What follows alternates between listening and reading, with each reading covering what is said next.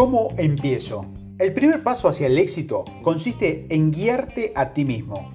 A menudo pensamos que el liderazgo personal consiste en tomar buenas decisiones todos los días, pero lo cierto es que debemos tomar algunas decisiones críticas en las áreas más importantes de la vida y luego implementarlas día tras día.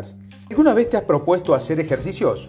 Bueno, imagínate que te inscribes en un gimnasio con gran entusiasmo, pero la primera vez que vas te cuesta encontrar un lugar para estacionar. Luego entras al edificio, hay tanta gente que tengo que esperar para entrar al vestuario, a cambiarte. Una vez que logras vestirte, descubre que todas las máquinas están ocupadas.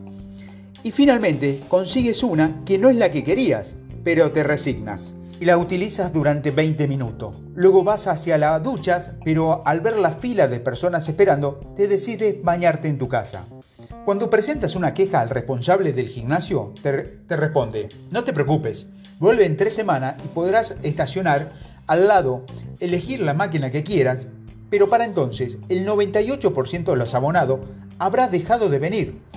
Una cosa es decidirse a hacer ejercicio, otra es hacerlo realmente. Cuando todos los demás empiezan a desistir, tú tendrás que decidir si renuncias como ellos o te mantienes firme.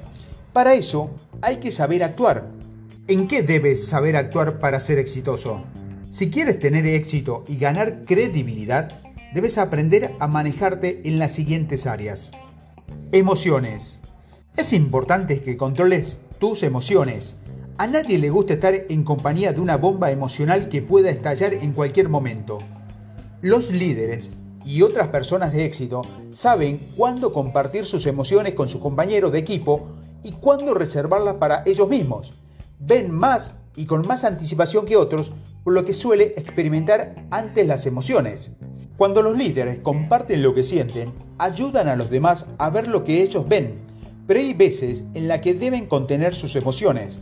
Esto no significa que la nieguen ni que la escondan, sino que piensen primero en los demás, ya sea que guardes o demuestres tus emociones, no debe ser para tu propio beneficio. Debes preguntarte, ¿qué necesita el equipo? Y no, ¿qué me hará sentir mejor? Tiempo. El tema de la administración del tiempo no es fácil, pero resulta especialmente difícil, difíciles para quienes están en los sectores intermedios de una organización. Los líderes que están en la cima pueden delegar. Los empleados del escalón más bajo suelen fichar su entrada y salida y hacen lo que pueden en sus horarios de trabajo. En cambio, quienes están en los rangos intermedios e intentan tener éxito, a menudo deben trabajar muchas horas para cumplir sus tareas. El tiempo es valioso. El psiquiatra y escritor Scott Petz dijo que si no te valoras a ti mismo, no valorarás tu tiempo. Hasta que valores tu tiempo, no harás nada con él. Uno de los caminos hacia el éxito es desarrollar la destreza de manejar el propio tiempo. Las cosas no se pagan con dinero, sino con tiempo. Si dices, en cinco años habré ahorrado lo suficiente para comprar una casa de verano, en realidad, lo que estás diciendo es que la casa te costará 5 años. En lugar de pensar en lo que haces y en lo que compras en términos de dinero, piénsalo desde el punto de vista del tiempo. ¿En qué vale la pena gastar tu vida? Si miras tu trabajo desde ese punto de vista, puedes cambiar la manera en que manejas tu tiempo. Tercero, prioridades. La mayoría de las personas sabemos mucho sobre una gran variedad de temas, sin embargo, la mayor parte de los individuos que tiene éxito concentran su interés. Se cumple así el viejo proverbio. Si persigues a dos conejos, se te escaparán los dos. Entonces, ¿qué debes hacer? Aprender a establecer prioridades y concentrarte en tu trabajo. Una buena distribución del tiempo podría consistir en dedicar el 80% a tus tareas más fuertes, 15% a lo que estás aprendiendo y 5% a otras cuestiones necesarias. Es importante que intercambies tareas con tu colega para que cada uno aplique sus habilidades. Recuerda que la única manera de ascender desde una posición intermedia consiste en pasar de ser una persona que hace muchas cosas bien a alguien que se concentra en pocas cosas que hace excepcionalmente bien. El secreto para lograr ese cambio suele ser la disciplina. No solo debes implementar un listado de cosas pendientes, sino también una de cosas para dejar de hacer. El solo hecho de que te guste hacer algo no significa que debas estar en tu lista de cosas a realizar.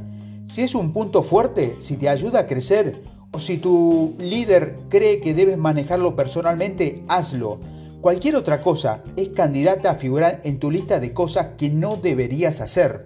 Cuarto, energía. Algunas personas tienen que racionar su energía para que no se les agote. Mucha energía, bajo coeficiente intelectual.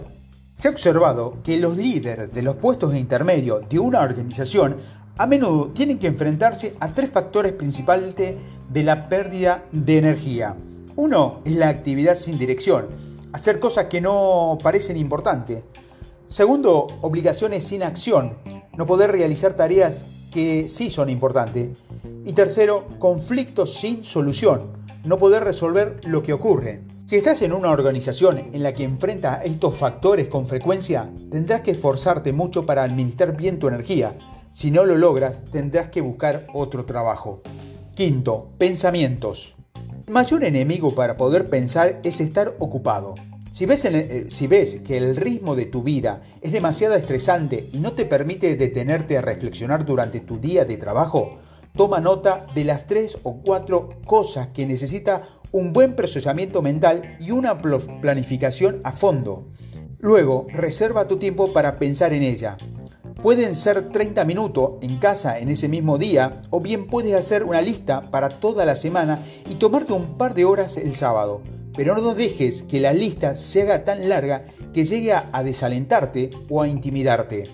Es aconsejable escoger un lugar físico para pensar.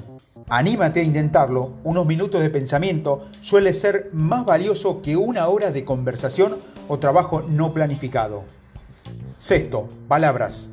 El famoso entrenador de baloncesto John Weber dijo, demuéstrame lo que puedes hacer, no te limites a decírmelo. Las personas exitosas valoran la acción. Si vas a suspender lo que estás haciendo para escuchar a alguien, las palabras que oigan deben ser valiosas. Emile Girardin dijo, el poder de las palabras es inmenso. Una palabra bien elegida ha bastado para detener a un ejército, para transformar la derrota en victoria y para salvar a un imperio. Si aprovechas tu momento para pensar en concentración, Probablemente también mejorarás en el manejo del lenguaje y la elección de tus palabras. Si vas a decir algo que valga la pena decir, dilo bien y sé breve. De lo contrario, a veces es mejor guardar silencio. Séptimo, vida personal. Puede ser que sepas manejarte correctamente en tu ámbito laboral, pero si tu vida personal es un desastre, a la larga afectará a otras áreas de tu vida. ¿De qué te sirve alcanzar el rango más alto de una empresa si eso significa perder tu matrimonio o tu relación con tus hijos? Si no logras disfrutar de tu vida personal, el impacto negativo se sentirá en todas tus relaciones. Lidérate primero a ti mismo. Para liderar, debemos liderarnos a nosotros mismos. Si no lo logramos, no tendremos credibilidad y esto se aplica tanto si deseas influir en quienes están por encima de, uno a nivel laboral, como a, tus colegas o a las personas que trabajan a tu cargo. Cuando más seguro estemos de estar haciendo lo que deberíamos, mayor posibilidad tendremos de alcanzar el éxito.